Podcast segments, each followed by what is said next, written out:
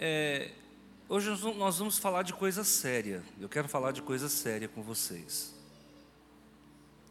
E eu não quero que você fique assustado com o que nós vamos falar aqui.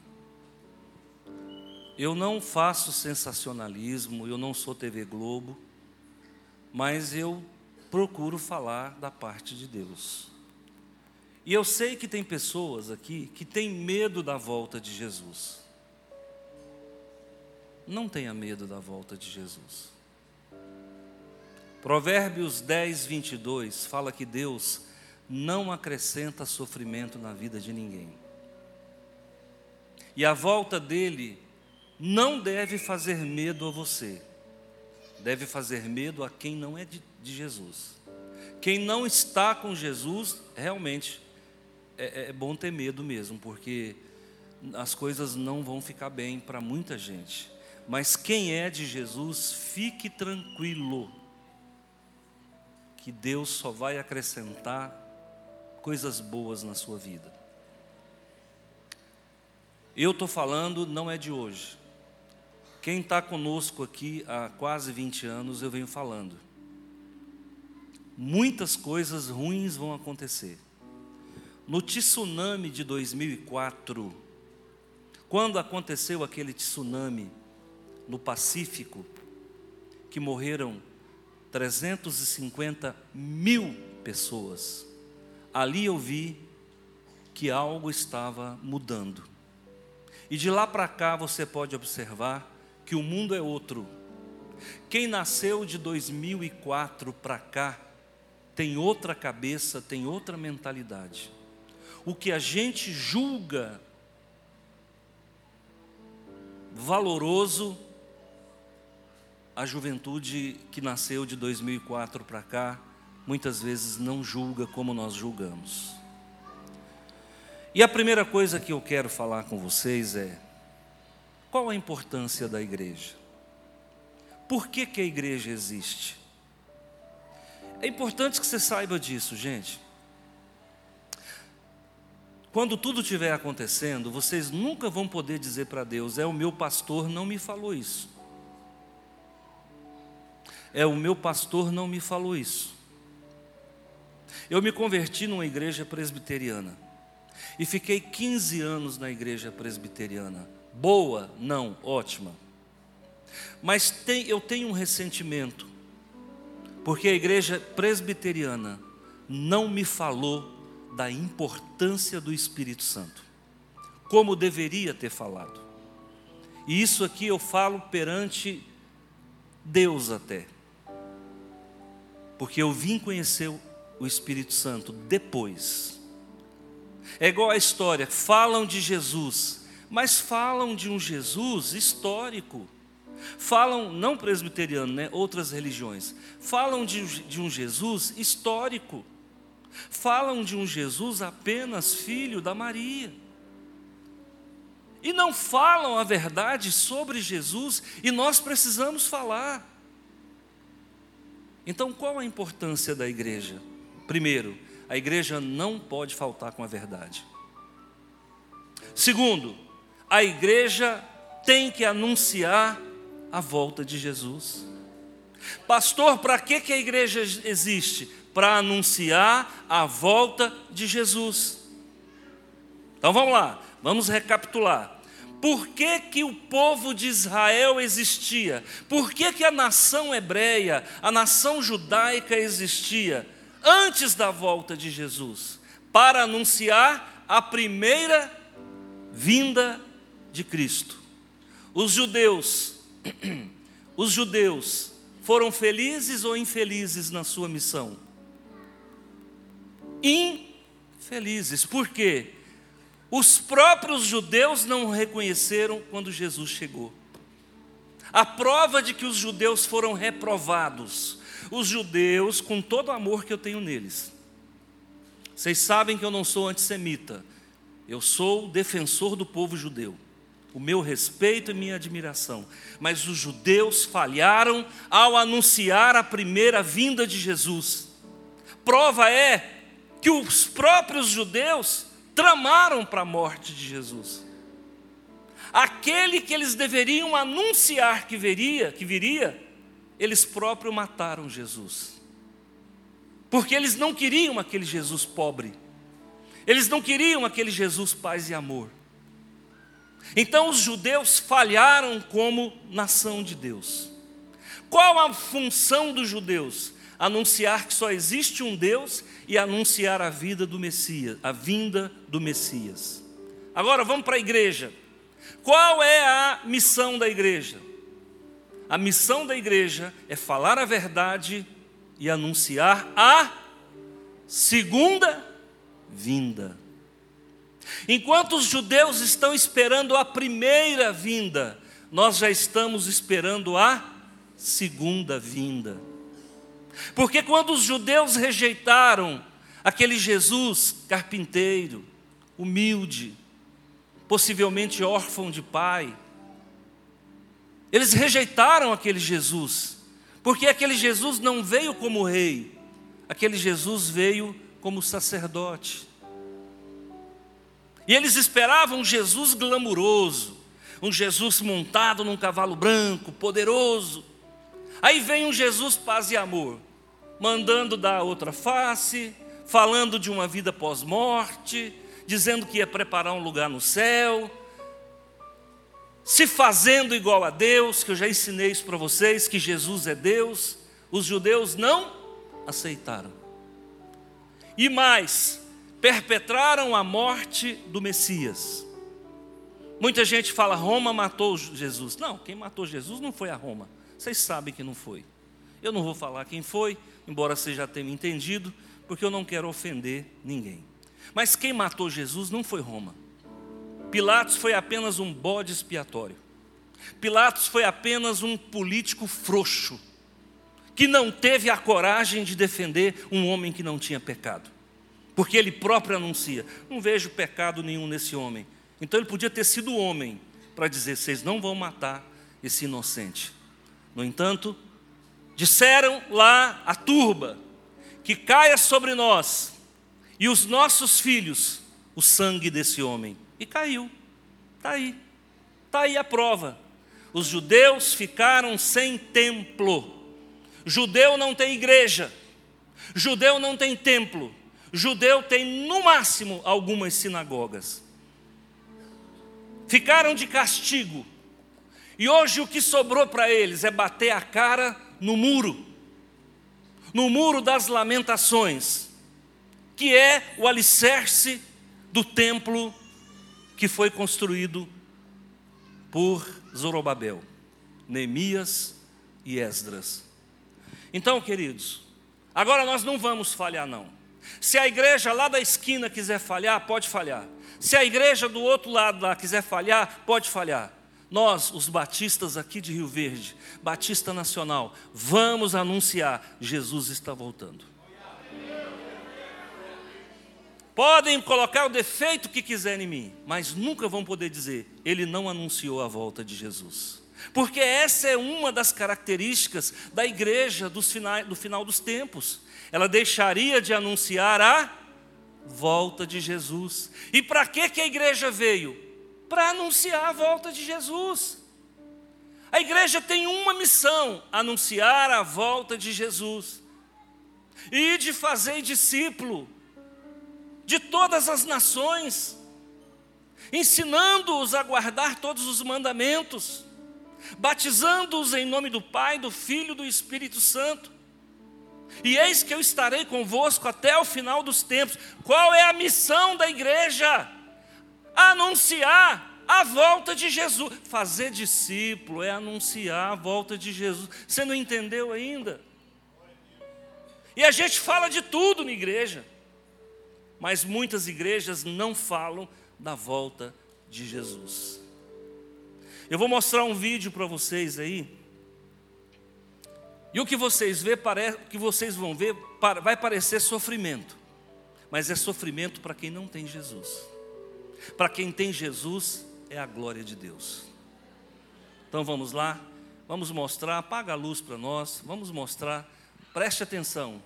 Esse é o arrebatamento, é o dia da volta de Jesus. Pode soltar o som. Tentados pelo filho varão e pelas primícias. A parousia do Senhor, o miolo da parousia do Senhor é a grande tribulação. Ah, os santos são arrebatados até o terceiro céu, até o trono de Deus, e a partir daí Cristo deixa o trono e o terceiro céu e vem com seus vencedores para os ares, com, ah, envolto numa nuvem, é a vinda secreta dele. E durante esse tempo, por três anos e meio, haverá aqui na terra a grande tribulação. Ok, vamos mais uma vez o vídeo com som agora. Parousia começa com o arrebatamento dos vencedores. Ah, Gente, está dizendo o seguinte: a parousia, volta lá, parousia é a palavra, tá? Por favor, do começo. Parousia começa com o arrebatamento okay, dos vencedores. Para aí. Então preste atenção. Parousia é uma linguagem grega para um evento que vai acontecer. Parousia significa a volta de Jesus. Parousia significa o quê? Só que a volta de Jesus, ela envolve um acontecimento chamado arrebatamento. A parousia está intimamente ligada com o arrebatamento. O que, que é o arrebatamento? É quando a igreja de Jesus será levada para o céu. Tem gente que não crê no arrebatamento. Bom, então, não crê na Bíblia, porque a Bíblia é um todo. Não tem como você crer numa página e não crer na outra. Porque o mesmo Espírito que escreveu a primeira página é o mesmo Espírito que escreveu todas as outras, que é o Espírito Santo. Então a parousia, a volta de Jesus, começa com arrebatamento. Agora pode soltar o vídeo todo. Ah, representados pelo filho varão e pelas primícias. A parousia do Senhor, o miolo da parousia do Senhor é a grande tribulação. Ah, os santos são arrebatados até o terceiro céu, até o trono de Deus, e a partir daí Cristo deixa o trono e o terceiro céu e vem com seus vencedores para os ares, com, ah, envolto numa nuvem, é a vinda secreta dele. E durante esse tempo, por três anos e meio, haverá aqui na terra a grande tribulação. Ok. Vocês viram que as pessoas foram subindo para o céu, flutuando? Isso é o arrebatamento. Pastor, pode acender a luz, por favor. Quem é que vai ser arrebatado? Quem vai ser arrebatado é quem é a igreja. Quem é a igreja? É quem recebeu Jesus como como Salvador. O arrebatamento é para quem recebeu Jesus como Salvador. E eu vou provar na Bíblia. Eu vou provar na Bíblia que só vai ser arrebatado quem recebeu Jesus como Salvador. É a igreja, mas qual igreja? Não é essa igreja que a gente conhece, de placa. É a igreja verdadeira é quem verdadeiramente recebeu Jesus. Por quê? Eu estou olhando aqui, vou usar como exemplo os pastores, né?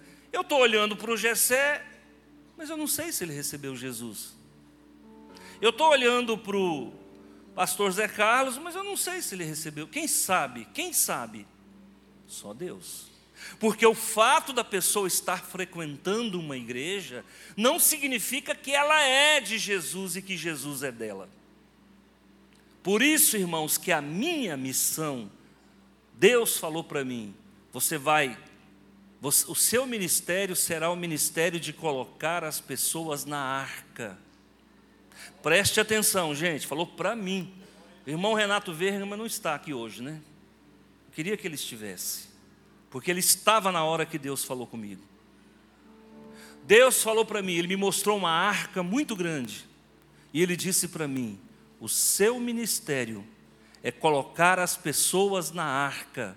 E eu entendi, o meu ministério está próximo à volta de Jesus. Isso tem quase 20 anos que ele me falou. Qual é o meu ministério? Colocar as pessoas na arca. Por quê? Porque é da arca que Jesus vem arrebatar a igreja. Quem tiver dentro da arca vai ser levado para o céu. Pastor, eu estou com medo. Não temas, não tenha medo. Deus não acrescenta sofrimento na vida de ninguém. Se prepare, você que está aqui hoje, que ainda não entregou a sua vida definitivamente para Jesus, que está em cima do muro, que está achando que o que está acontecendo é normal, não é normal. Não é normal. Até a ciência cética, até a ciência já criou um relógio dizendo que falta um minuto e meio para o Apocalipse. A ciência, não é o pastor Antônio, não é o bispo não sei das quantas, não.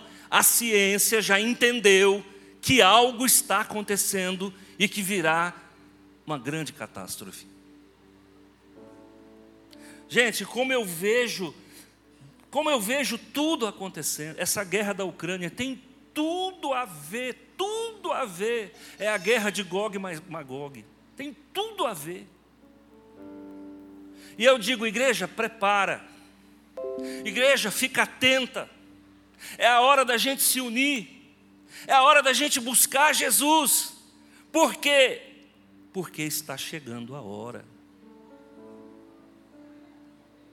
Aí um professor trabalha comigo falou assim: Pastor, como o senhor vê a guerra da Ucrânia? Eu falei para ele: enquanto for a guerra da Ucrânia e da Rússia, está tudo bem. A coisa vai complicar o dia que Israel se posicionar. O dia que Israel se posicionar é que a coisa vai complicar. Outra coisa, guarde o que eu estou falando. O poderio dos Estados Unidos tem que cair. Estados Unidos tem que perder essa força. O dólar tem que deixar, tem, que deixar de ser a moeda mundial.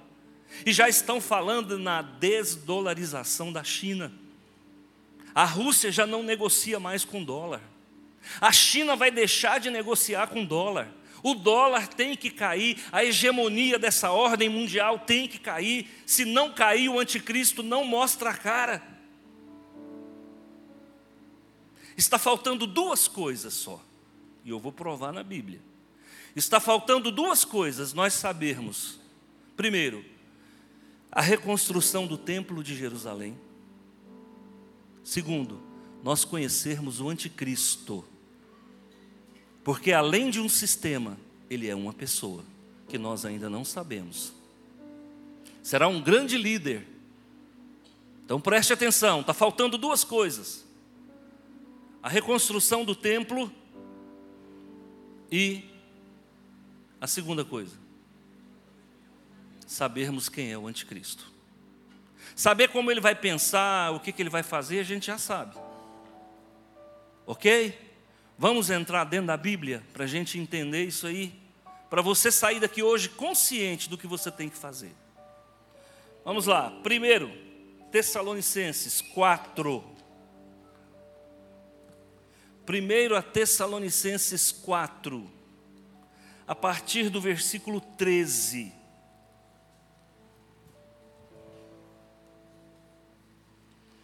É o apóstolo Paulo falando à igreja de Tessalônica. Tessalônica é uma grande cidade romana, fundada no século 4 antes de Cristo, por um dos generais de Alexandre o Grande. Depois acoplada como província romana Vamos lá. Não quero, porém, irmãos, que sejais ignorantes acerca dos que já dormem. Vou traduzir. Não quero, irmãos, que sejais ignorantes acerca de quem morreu. Estou traduzindo. Para que não vos entristeçais, como os demais que não tem esperança. Porque se cremos que Jesus morreu e ressuscitou, assim também aos que em Jesus dormem, ou seja, aos que em Jesus morreram, morreram por, e tinha Jesus como Salvador, Deus os tornará a trazer de volta. Deixa eu traduzir. Não quero, não quero que vocês fiquem enganados sobre quem morreu. Quem morreu em Jesus vai ressuscitar. Quem tem parente aqui que morreu e tinha Jesus como Salvador? Ele vai, eles vão, eles vão ressuscitar. Ressuscitar em espírito? Não, ressuscitar em carne, porque o espírito está com Deus. Preste atenção. Aqui está falando de ressurreição de corpo e não de alma, porque a alma está com o Pai. Eclesiastes 12, 7 diz o que? O corpo desce ao pó, a alma volta para Deus. Então, quem morreu e era de Jesus, a alma está com, por favor. Então vamos lá. Dizemos-vos, dizemos pois, isto pela palavra do Senhor, que nós, os que ficarmos vivos para a vinda do Senhor, não precederemos os que dormem. Preste atenção. Na segunda vinda de Jesus, vai ressuscitar primeiro quem já morreu em Cristo. Então vamos lá. Na volta de Jesus agora, vai ressuscitar primeiro o corpo de quem morreu com Cristo, que quem morreu em Cristo. Preste atenção. Dizemos-nos, pois, isto pela palavra do Senhor, que nós, os que ficarmos vivos para a vinda do Senhor, não precederemos os que morreram, porque o mesmo Senhor descerá do céu. Senhor aqui é Quírios, Quírios aqui é Jesus. Porque o mesmo Jesus descerá do céu com alarido, com voz de arcanjo e com a trombeta de Deus. E os que morreram em Cristo ressuscitarão primeiro. Agora ele abriu o jogo. Ele não está usando a palavra quem dorme. Ele está dizendo: olha, quem morreu em Cristo vai ressuscitar primeiro. Primeiro do que o quê? Primeiro do que? Então vamos lá.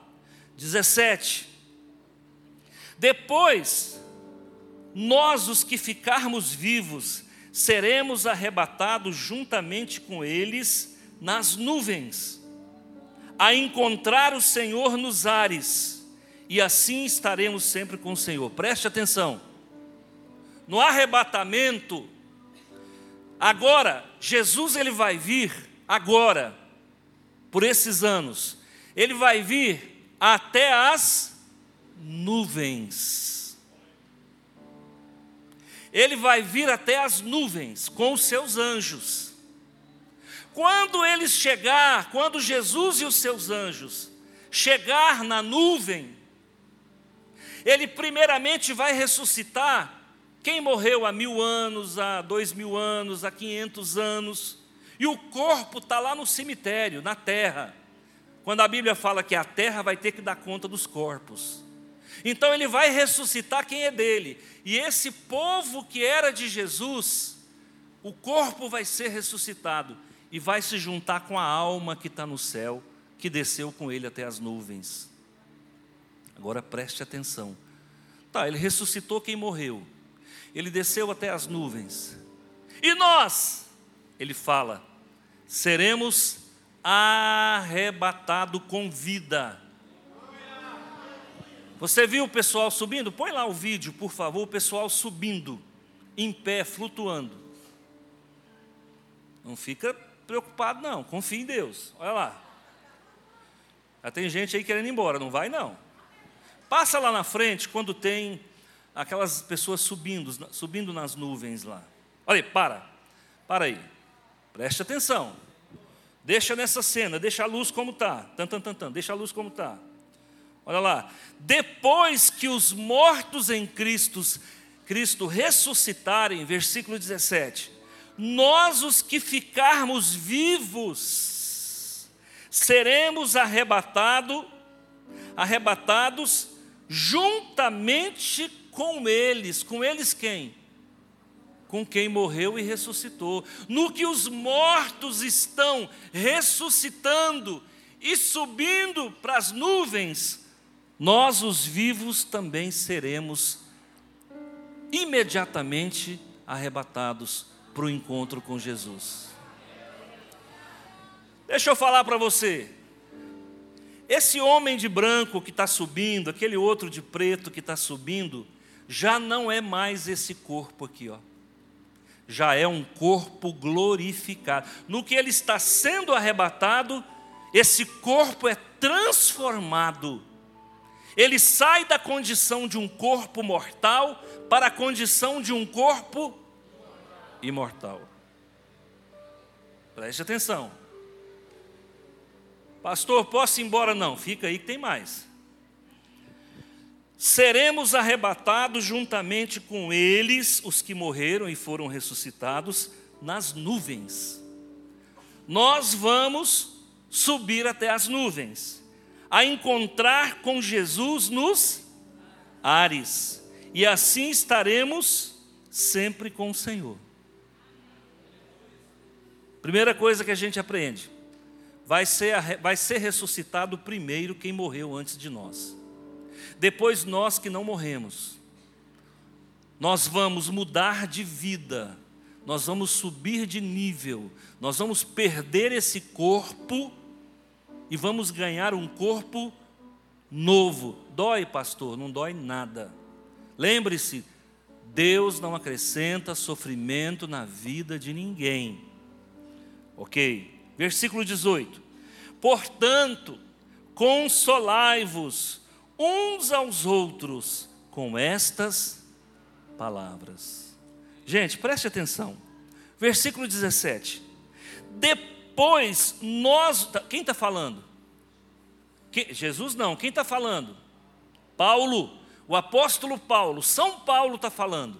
Ele está dizendo: depois que os mortos em Cristo ressuscitarem, nós os que ficarmos, nós os que ficarmos, ele acreditava que o arrebatamento seria no tempo dele.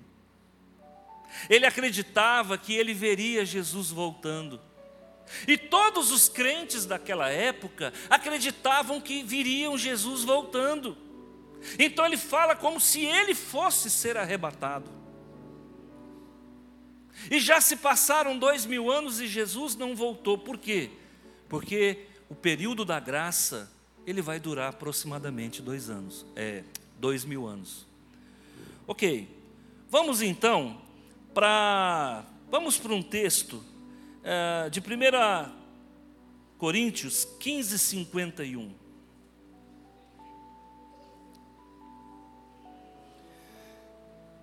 Olha lá, olha o que diz. Eis aqui vos digo um mistério. Na verdade, nem todos morreremos, mas todos seremos, ou seja, arrebatados. Tem gente que está aqui, irmãos, eu acredito que não vai morrer. Vai subir, vai subir para o céu sem passar pela morte.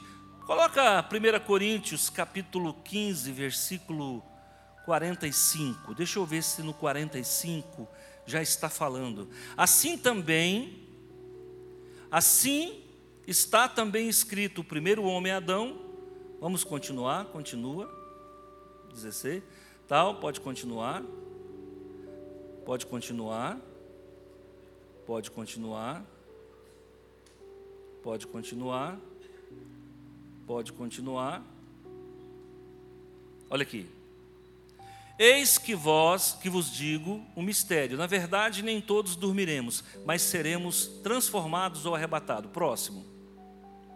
Num momento, seremos arrebatados num piscar de olhos, antes da última trombeta, porque a trombeta soará e os mortos ressuscitarão incorruptíveis, num corpo glorificado, e nós seremos, em outras palavras, arrebatados.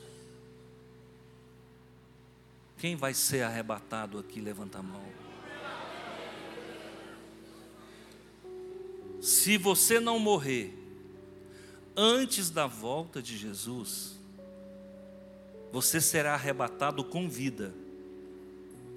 Se você morrer antes da volta de Jesus, o seu corpo será transformado, o seu corpo lá no cemitério será restaurado, transformado em corpo glorificado, e o seu corpo vai subir. Enquanto isso, nós que estamos vivos, teremos o nosso corpo transformado e subiremos também. Pastor, será que isso é possível? Vamos ver se é possível. Vai lá em Hebreus capítulo 11, 5. O irmão vai abrir ali para nós.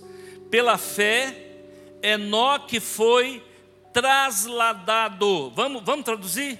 Pela fé, Enoque foi arrebatado.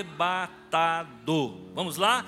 Pela fé, Enoque foi arrebatado para não ver a morte e não foi achado, porque Deus o arrebatou, visto como antes da sua do seu arrebatamento alcançou testemunho de que agradara a Deus. Quem será arrebatado? Quem agrada a? Quem será arrebatado? Quem agrada a? Deus.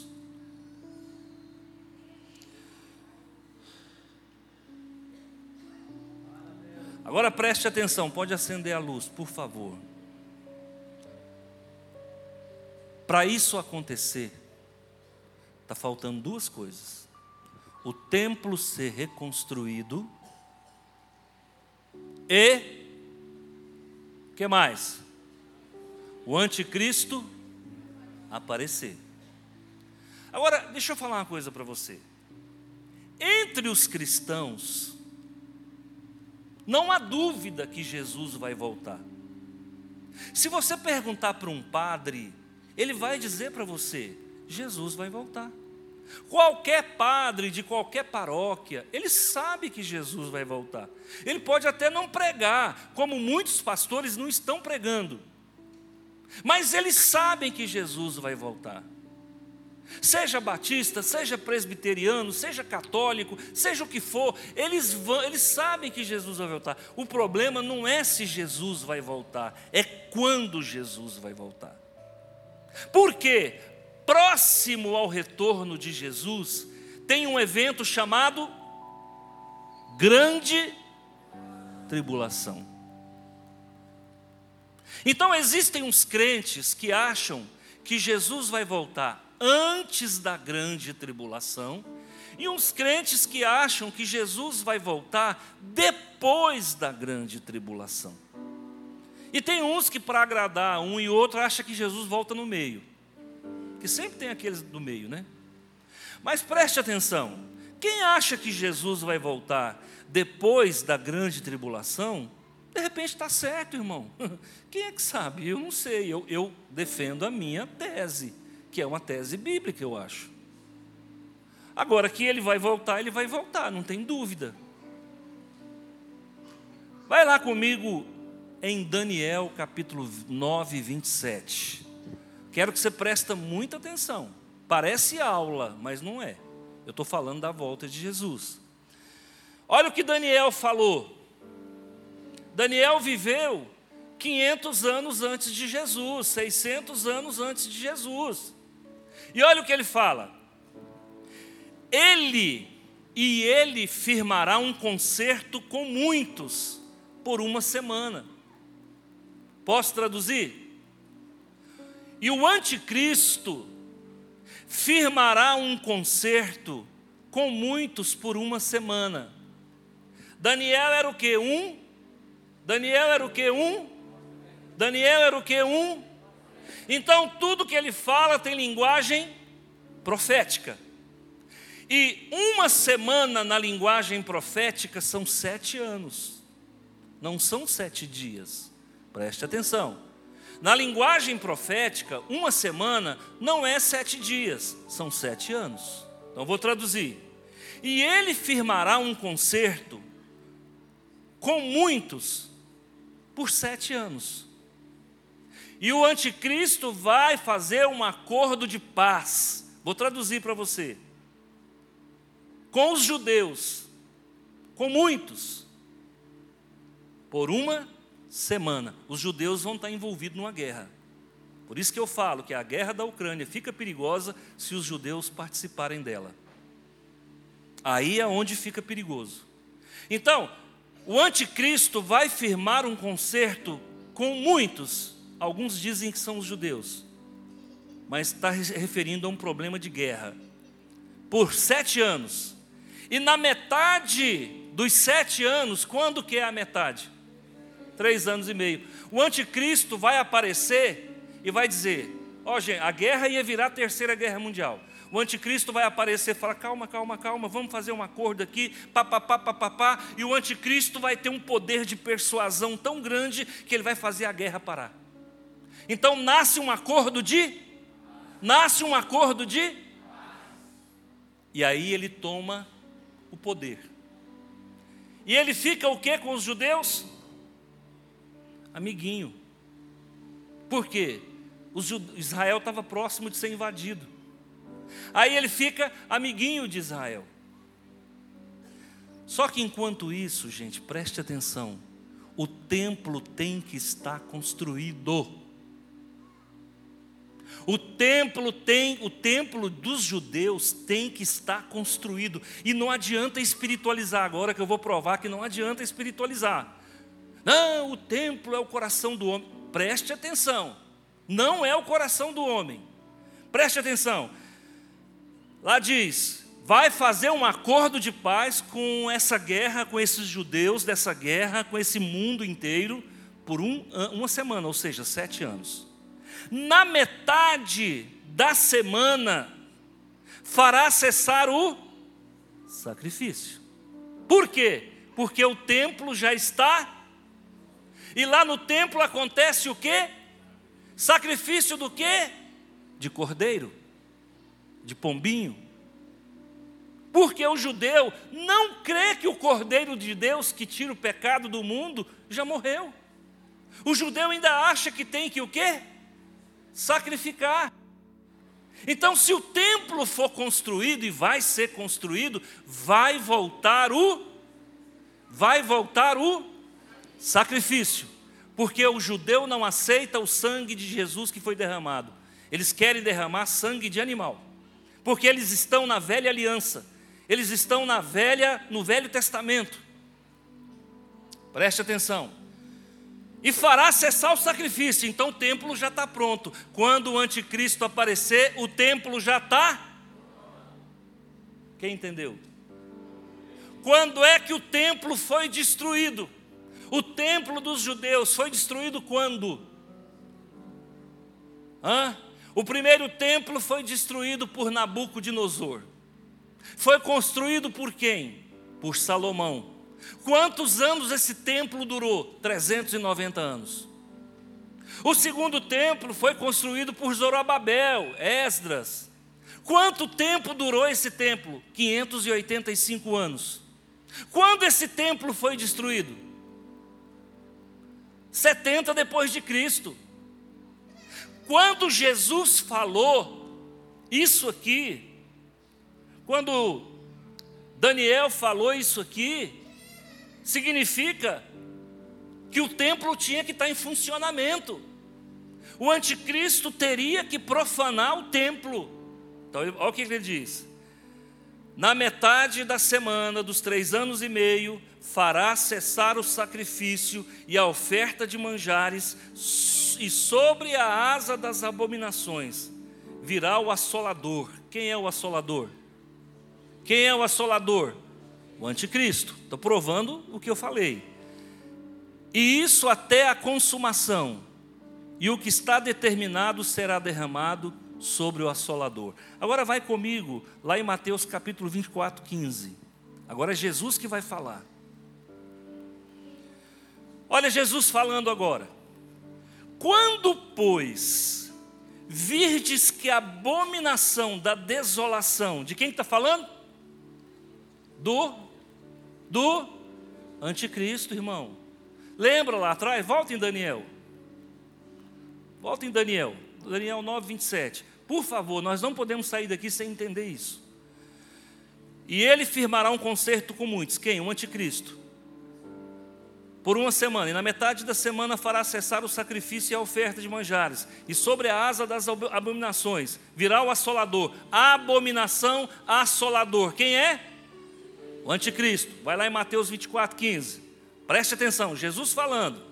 Quando, pois, virdes que a abominação e a desolação, de quem está falando?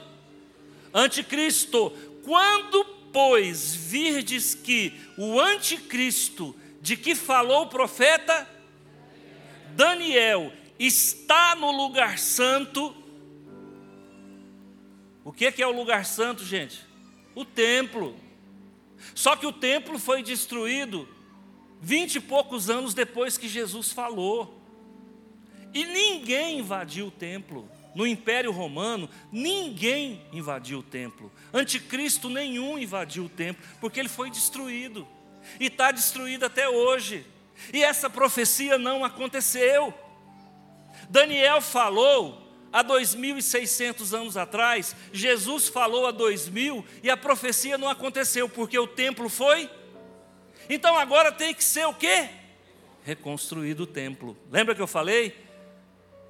Falta duas coisas para Jesus voltar: a reconstrução do templo e nós sabermos quem é o anticristo. Pode continuar, mais um versículo. Então os que estiverem na Judéia, que fujam para os montes.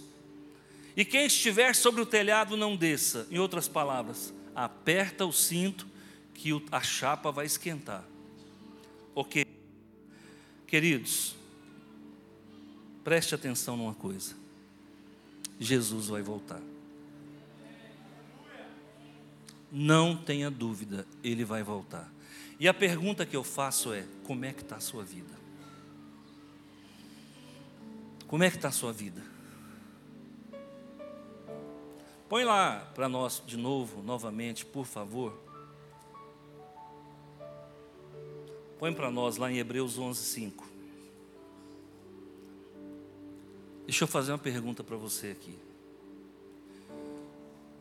Enoque foi arrebatado e alcançou o testemunho de quem agradava a Deus. Deixa eu te fazer uma pergunta. Você está agradando a Deus?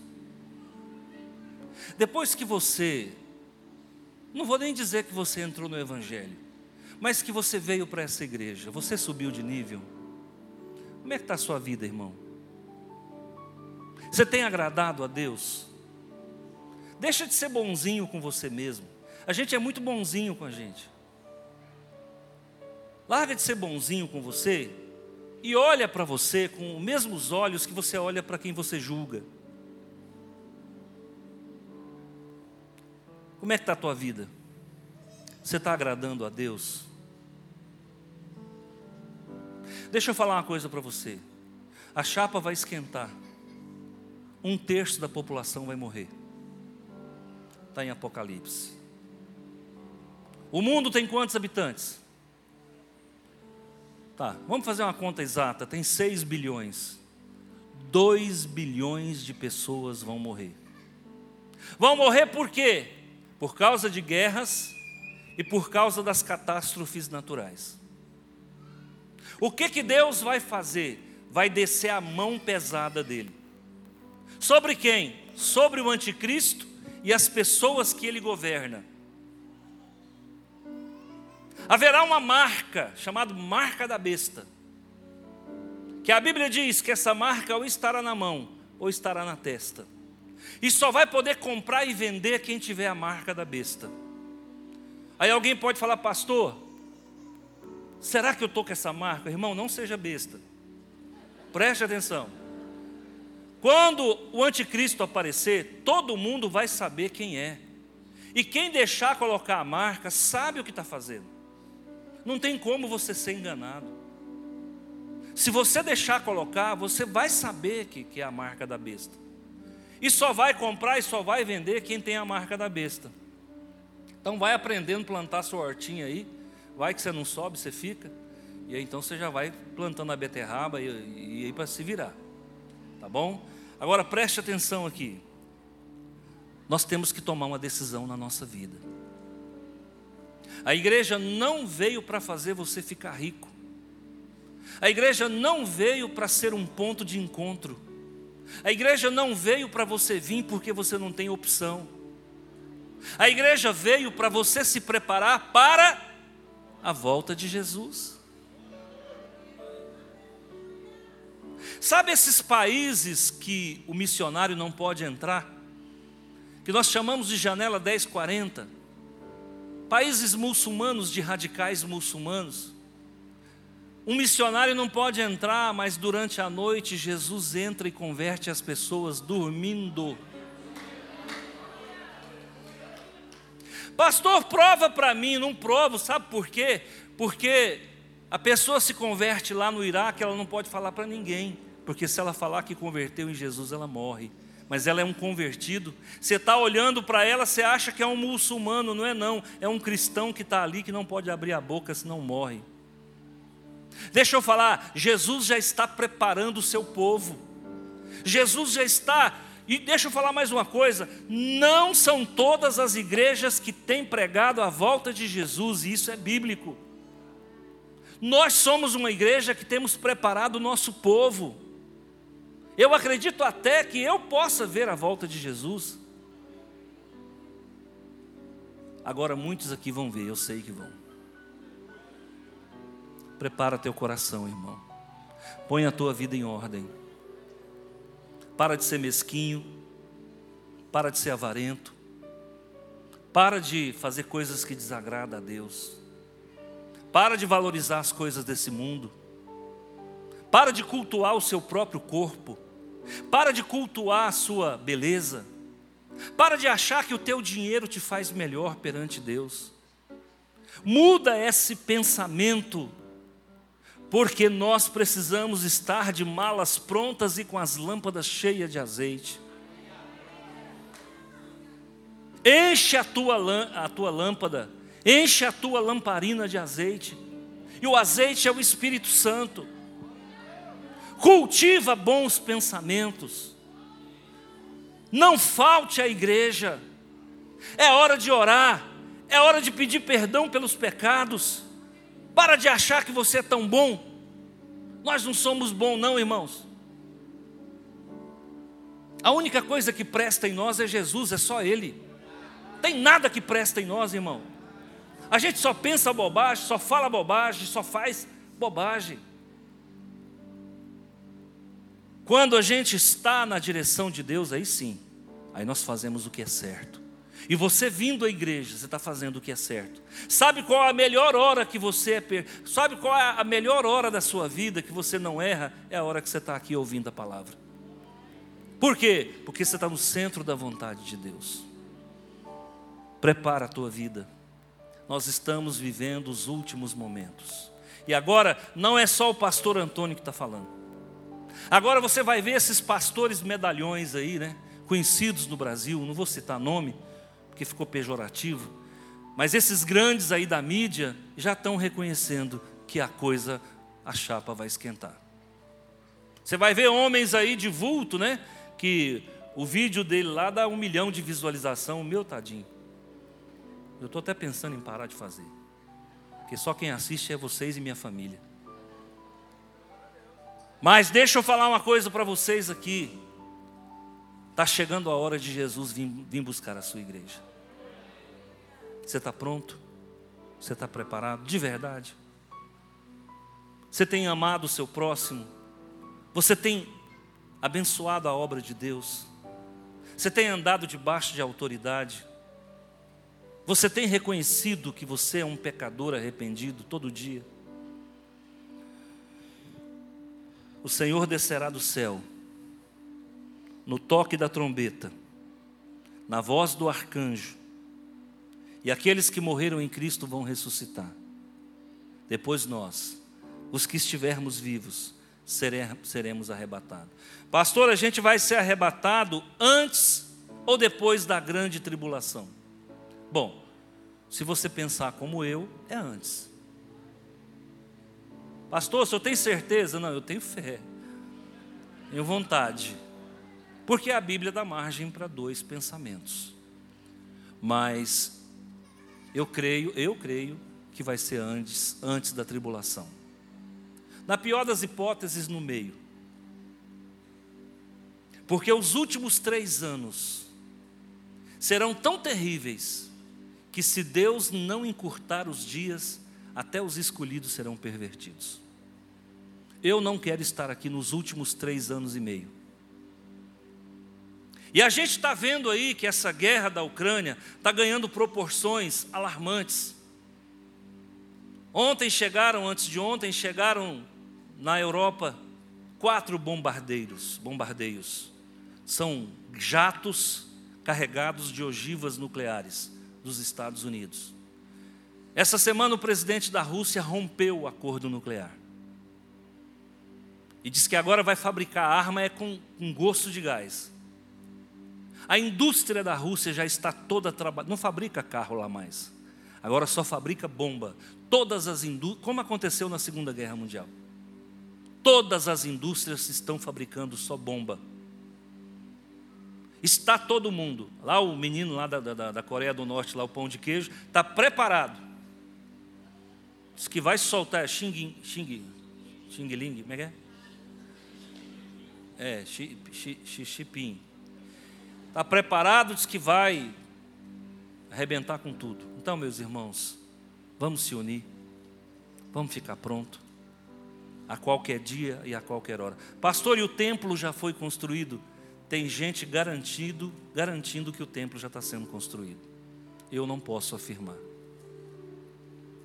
Mas tem gente garantindo que está tudo pronto. Em seis meses eles levantam o templo. O templo de Jerusalém, ele vai ser reconstruído, irmão. É a redenção de Israel. Ele vai ser reconstruído pela terceira vez. Primeira vez Nabucodonosor destruiu. A segunda vez o Império Romano destruiu. E ele tem que ser reconstruído, porque o povo de Deus está humilhado, batendo a cara no muro das lamentações. E Deus vai dar de novo o templo para Israel. Mas quando ele devolver o templo para Israel, ele tira a igreja. E aí nós que subimos, nós que chegamos na eternidade, na Nova Jerusalém, haverá ali, irmãos, a distribuição dos galardões. Quem foi você? Ah, eu fui alguém que ajudou a construir igreja. Recebe o teu galardão, a tua recompensa.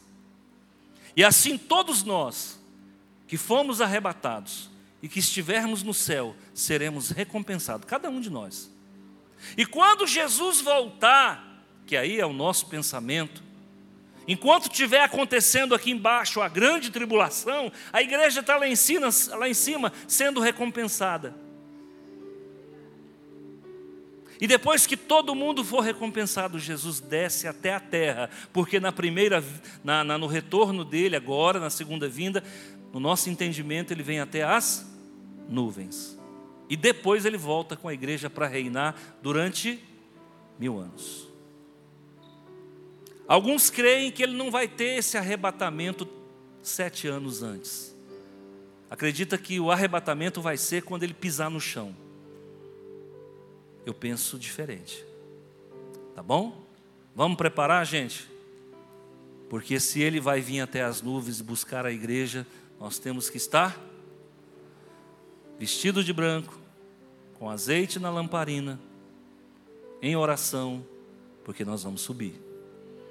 Amém? Vamos orar. Quero orar com você nesse momento. Obrigado, Jesus.